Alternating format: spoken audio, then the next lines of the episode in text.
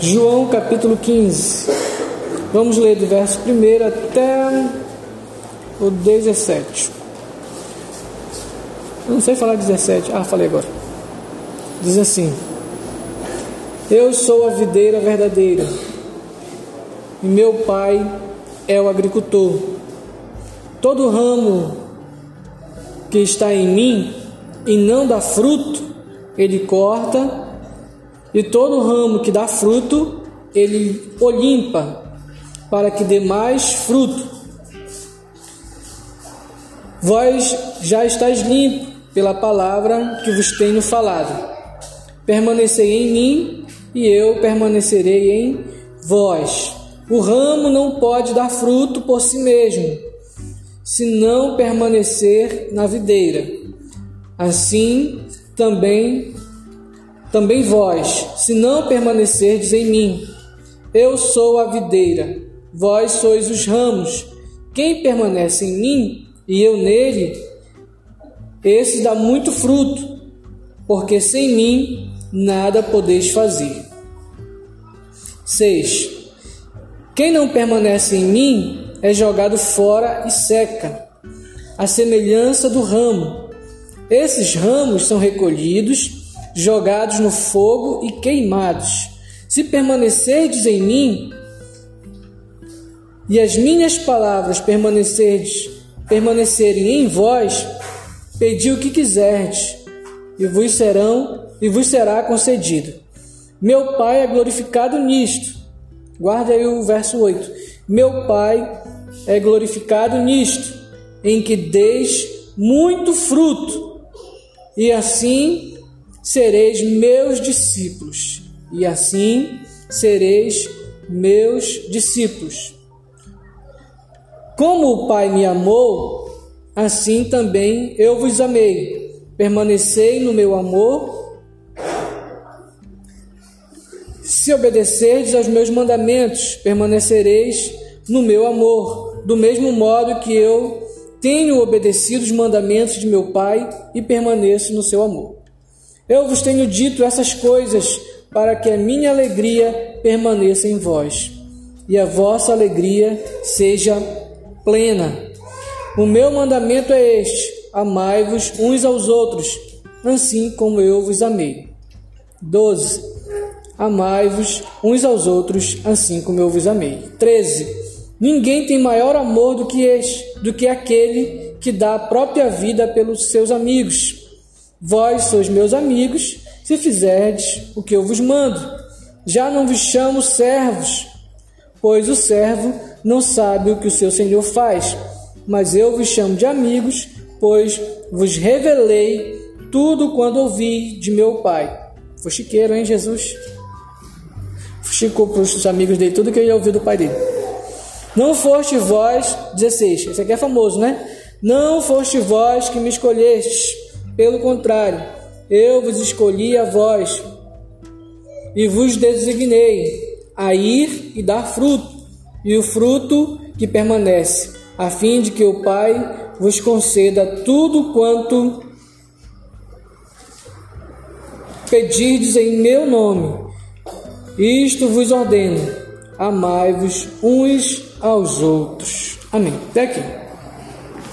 Amém? Amém. Eu deixar aberto aqui.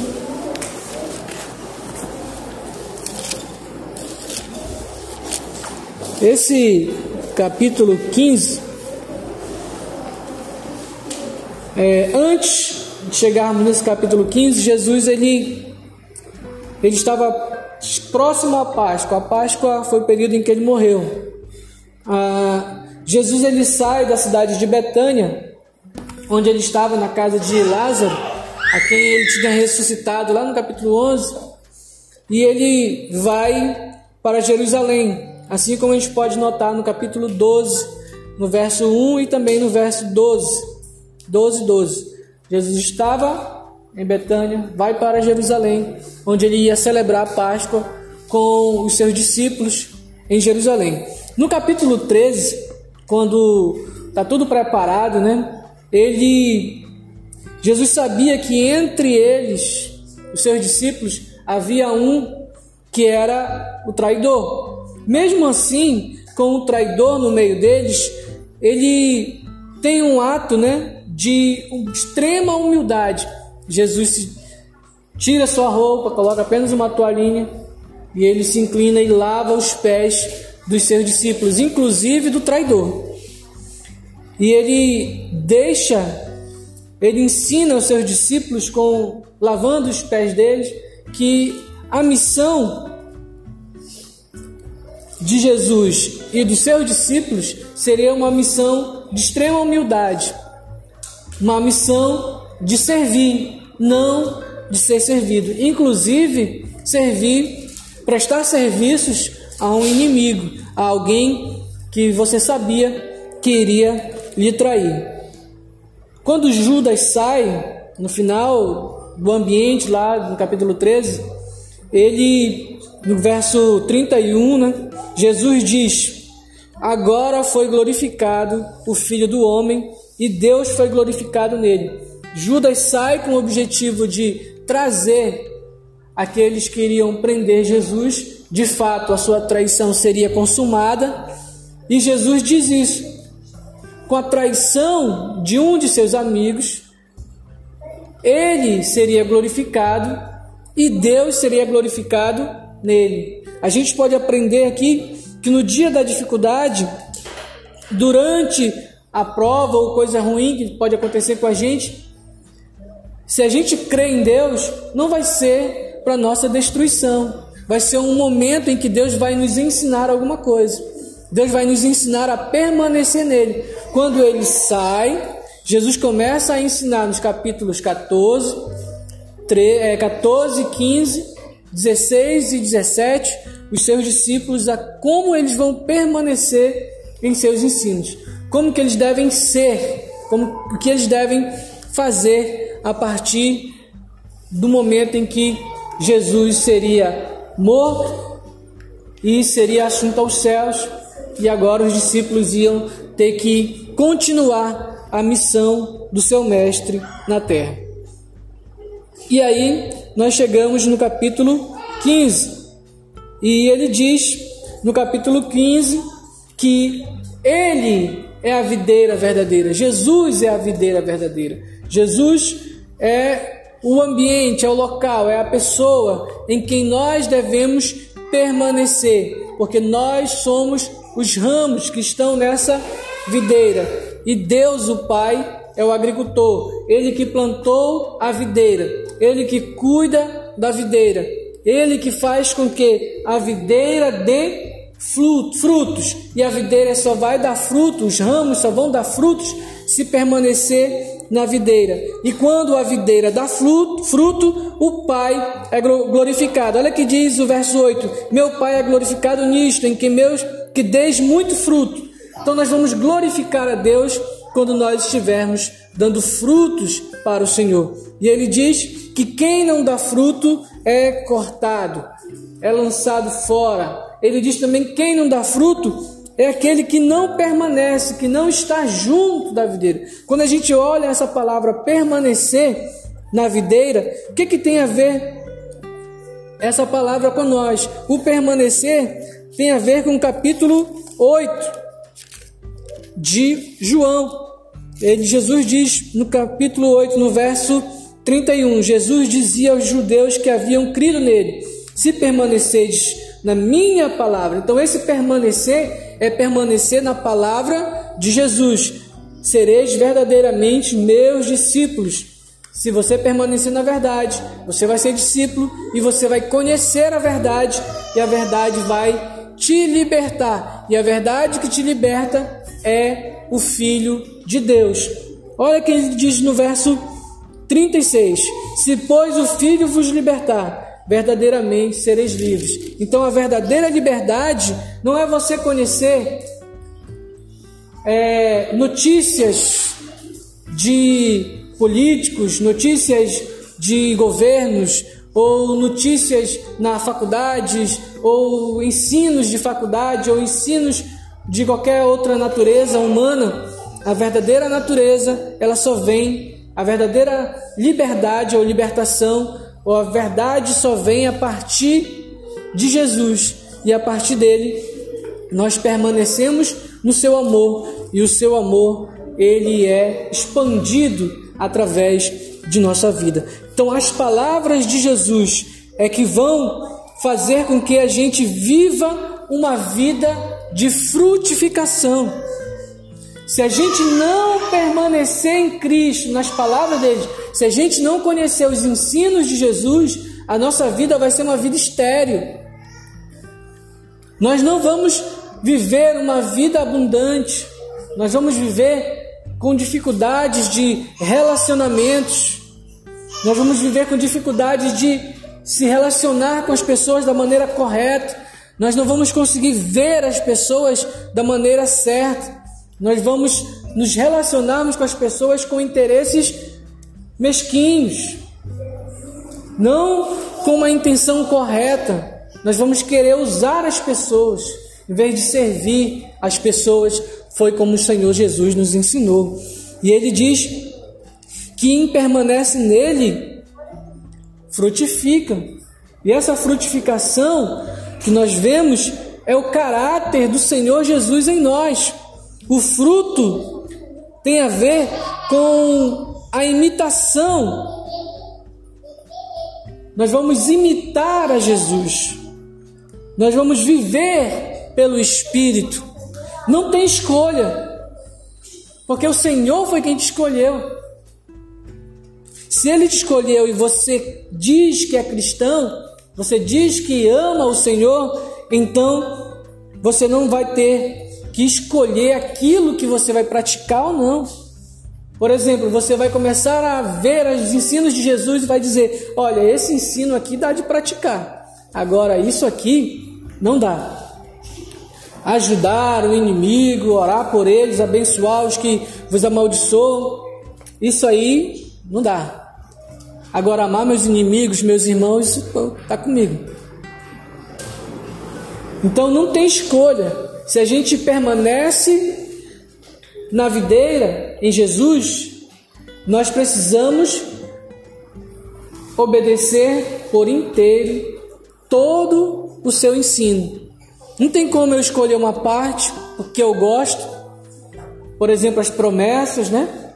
Que ele vai te dar tudo que você pedir e vai ser concedido. Se você orar, Deus vai te dar um monte de coisa. Porque na verdade, aí você está se relacionando com Deus de maneira errada, querendo as coisas que Deus pode te dar, sendo que a maior beleza da relação de um cristão com Deus é quando ele tem em sua mente despertada para a glória e para a santidade de Deus. A santidade de Deus é que tem que ser o motivo de nós permanecermos nele. Veja, os seres celestiais adorando a Deus sem cessar, por causa da santidade de Deus.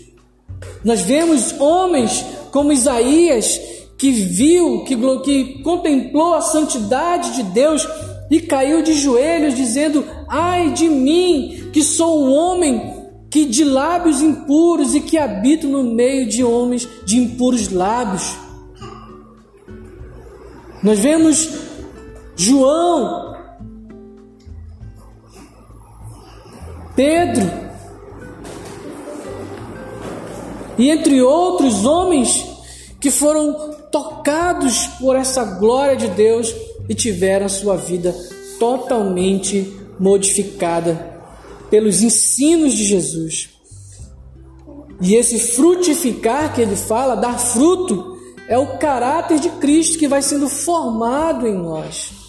E ele diz que quem não dá fruto vai ser lançado fora, mas nós, os ramos, ele limpa para que dê mais fruto. Às vezes a gente está vendo, ah, não estou frutificando para o Senhor, não estou, meu caráter está meio esquisito. Mas calma, pode ser que Deus tenha podado você, está limpando você para que você dê mais fruto. Você já deu frutos, mas agora deu uma parada. O Senhor está te limpando para você voltar a dar fruto. como ele lavou os pés dos discípulos, dizendo: Olha, esse lavar de pés aqui é só uma simbolização que vocês já estão limpos pela palavra, mas vocês precisam tirar essa poeira. Ouvir a palavra sempre vai tirar do nosso pensamento, de, dos nossos pensamentos, coisas ruins, e Deus está nos limpando através da Sua palavra. Não é através do batismo das águas, o batismo nas águas é só uma simbolização daquilo que já aconteceu e que fica sempre acontecendo em nós como um trabalho contínuo do Espírito Santo. Por exemplo, em Gálatas, no capítulo 22, ele diz que nós que estamos nele vamos produzir os frutos ou fruto do Espírito. E que fruto é esse? É amor. Do amor, nós vamos ter alegria e longanimidade. Essa longanimidade também em nós vai gerar benignidade, bondade, fidelidade, mansidão e domínio próprio. Então, o fruto do Espírito é amor, alegria, longanimidade. Tudo isso tem a ver com Deus. E esses outros, benignidade, a nossa vontade de ser bom para com as pessoas e praticar essa bondade que vai gerar também essa fidelidade, mansidão e domínio próprio. Tudo isso nós vamos dedicar tanto na nossa relação por inteiro, uma relação nossa com Deus, uma relação nossa com as pessoas e uma relação com nós mesmos. Por exemplo, quando ele diz que nós vamos ter mansidão e domínio próprio. Mansidão e domínio próprio. Fidelidade também é aquilo que nós pensamos. Nós pensamos para com Deus, para com os outros e para com nós mesmos. Se nós dizemos que acreditamos em uma coisa, nós precisamos ser fiéis àquilo que nós dizemos. Se nós falamos que somos de Cristo, nós temos que parecer com Cristo em suas atitudes, ações e atos. Não tem escolha, porque ele diz: Foi eu que vos escolhi a vós, se você está aqui, Deus te escolheu para você frutificar e o fruto que Ele vai fazer com que você dê, ele não vai cair, não vai se estragar, ele vai permanecer para sempre. E ele diz mais: ele manda nós amarmos uns aos outros. E ele diz também lá no capítulo 13, ele diz: Olha, vocês, no verso, eu acho que é no finalzinho, 35, 35, 8, 30, é, 13, 35, ele diz que nós seremos, diz assim no 35, nisto todos saberão que sois meus discípulos, se vos amardes uns aos outros. Nem precisa, por exemplo, o Joabe, ou Jefferson, ou qualquer um de nós, falarmos para as pessoas que nós somos discípulos de Jesus. Elas vão reconhecer Jesus em nós porque nós amamos uns aos outros. Porque foi para isso que Deus nos fez. Deus nos fez para produzirmos, para andarmos, para praticarmos boas obras, como Efésios, no capítulo 2, verso 10, que diz que nós somos feituras de Deus, criadas em Cristo Jesus, para praticarmos boas obras, e essas boas obras já estavam preparadas para que nós andássemos delas desde a fundação do mundo. Então, desde quando Deus criou o mundo, ele já criou uma lei, uma regra para nós praticarmos, para que o seu nome fosse glorificado na terra. E sabe como ele é glorificado? Quando nós damos frutos. E esse fruto é quando a gente se transforma naquilo que Jesus é, santo. Em toda a nossa maneira de viver com alegria, com paz, com amor. E quem nos dá amor, alegria e paz? Deus. E como nós devemos ser? Devemos ter benignidade, amar as pessoas com bondade, praticar essa bondade, ser fiéis, né? Ter domínio próprio. E olha que diz: contra essas coisas não há lei. Para que serve a lei? Para dominar, para limitar, para fazer com que a gente não faça coisa errada. Mas quem tem o Espírito Santo em sua vida e frutifica de acordo com o Espírito que está em vós, e não pratica as obras da carne, não tem lei para você. Não tem lei, sabe por quê? Não vai ter nada que te impeça a fazer o bem. Você vai fazer o bem como resposta aquilo que Deus já fez por você. Praticar boas obras, ser santo, vai ser uma resposta ao amor de Deus por você. Você foi justificado por Deus, perdoado pela, pelo amor de Deus. E a graça de Deus não exige que você seja santo agora. Ele exige que você seja santo quando você é alcançado por essa graça, quando você entende essa graça, quando você entende a graça, automaticamente na sua mente se instala pelo Espírito Santo a vontade, o prazer na lei do Senhor. Tudo que você fizer, tudo que você praticar, vai ser um estado mental produzido pelo Espírito Santo. Ser bom, ser alegre, ser bondoso, ser caridoso, ser fiel, vai ser tudo obra e graça do Espírito Santo de Deus em nós. Por isso, Jesus fala para os seus discípulos em Mateus no capítulo 16, verso 24. Ele diz para os seus discípulos, para mim e para você: se alguém quiser vir após mim, negue-se a si mesmo. Esse si mesmo são todas as obras da carne. São todas as obras da natureza humana que são contrárias à lei de Deus. Todo tipo de pecado. Ele estava dizendo: abandone o pecado, abandone essa vã maneira de viver, abandone a mentira, abandone entre outros e outros pecados. Negue-se a si mesmo, negue essa natureza. Tem gente que diz que faz tal coisa porque é humano. Ainda diz mais, é errar é humano, mas eu fiz isso porque eu sou humano. Não. Ser ser humano de verdade é encarnar a natureza de Deus. É glorificar a Deus.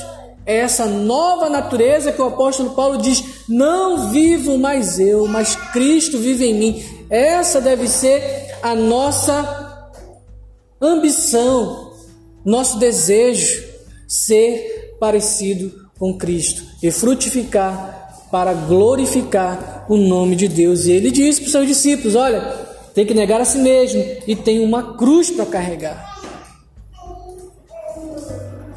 E o Paulo disse: Já estou crucificado com Cristo. Não vivo mais eu, mas Cristo vive em mim. Se eu viver crucificado com Cristo, tudo que eu fizer, tudo que eu planejar, vai ter um único objetivo: honrar a Deus, porque foi isso que Jesus fez durante a sua passagem na terra. Honrou o seu Pai e ele honrou tanto o seu Pai que ele deixou para nós essa missão de continuarmos a honrar e a glorificar a Deus, dando frutos, ensinando os demais seres humanos, as demais pessoas a viverem em amor, em paz, com alegria, com bondade, com fidelidade, com mansidão e com domínio próprio. Porque não há condenação para aqueles que estão em Cristo Jesus, porque já passaram da morte para a vida. Aqueles que estão vivendo sob o domínio do Espírito, eles não serão condenados. Não tem lei. Você vai viver uma vida onde tudo, absolutamente tudo, vai honrar a Deus. Por quê? Porque você tem o Espírito. Sabe o que diz a palavra? Que nós não sabemos como orar, mas o Espírito de Deus nos auxilia nas nossas fraquezas, pedindo a Deus, de acordo com a vontade de Deus, aquilo que nós precisamos. E aquilo que nós nem sabemos que necessitamos, Ele pede. Se Ele faz isso por nós, Ele também nos ajudará a ter aqui na terra uma vida semelhante à de Jesus. Porque nós falamos que é impossível, não é verdade? Quando nós vemos Jesus em ação, você diz: é impossível ser assim. Só é impossível quando o homem, com suas próprias forças, tenta. Agora, quando nós nos esvaziamos, negamos a nós mesmos, tomamos a cruz do Senhor, o Espírito Santo nos ajuda a fazer a vontade de Deus. E é isso que Deus quer que nós possamos fazer, fazer, possamos fazer nesses últimos dias a vontade dele. E qual é a vontade dele? Que nós amemos uns aos outros. Porque nisto nós somos conhecidos que somos discípulos de Deus. Não precisamos forçar a barra. Colocar uma estampa na camiseta dizendo eu sou discípulo de Jesus. Porque quem precisa de uma camiseta para dizer que é discípulo de Jesus, é porque na verdade está faltando muita coisa. Mas quando a gente ama, todos não precisa de nada. Os outros vão ver, a gente nem precisa falar. Mas rapaz, tu é discípulo de Jesus, né? Falou, sou, tá dizendo, né? Aí por quê? Porque eu vejo sua maneira de viver, sua maneira de ser. É diferente. E aí, nós damos fruto e o nome do Senhor Jesus, e o nome de Deus é glorificado. Amém? Essa é a mensagem de hoje. Que Deus nos abençoe, que Deus nos guarde, que Deus nos proteja, que Deus nos ajude a viver uma vida santa diante dos homens, diante dos anjos e diante de todos.